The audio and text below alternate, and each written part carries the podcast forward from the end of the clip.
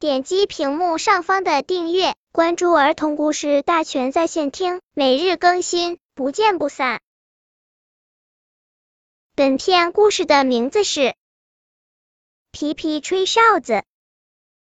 皮皮在动物园的草地上捡到一只哨子，口渠口渠口渠，嘟嘟嘟，滴滴滴，哨子声真好听。小鸟弟弟飞过来，跟在皮皮的后面，一边飞一边叫：“哥哥，等等我！”啊，小鸟弟弟把哨子声听成小鸟哥哥的声音了。兔子妹妹跑过来，跟在皮皮的后面，一边跑一边叫：“姐姐，等等我！”啊，兔子妹妹把哨子声听成兔子姐姐的声音了。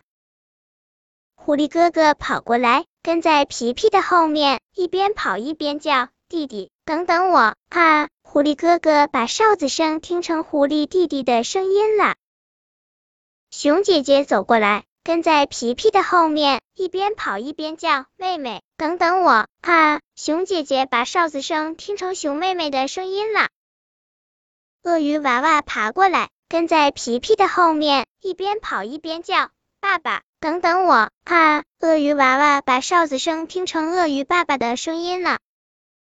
老虎娃娃跑过来，跟在皮皮的后面，一边跑一边叫：“妈妈，等等我！”啊，老虎娃娃把哨子声听成老虎妈妈的声音了。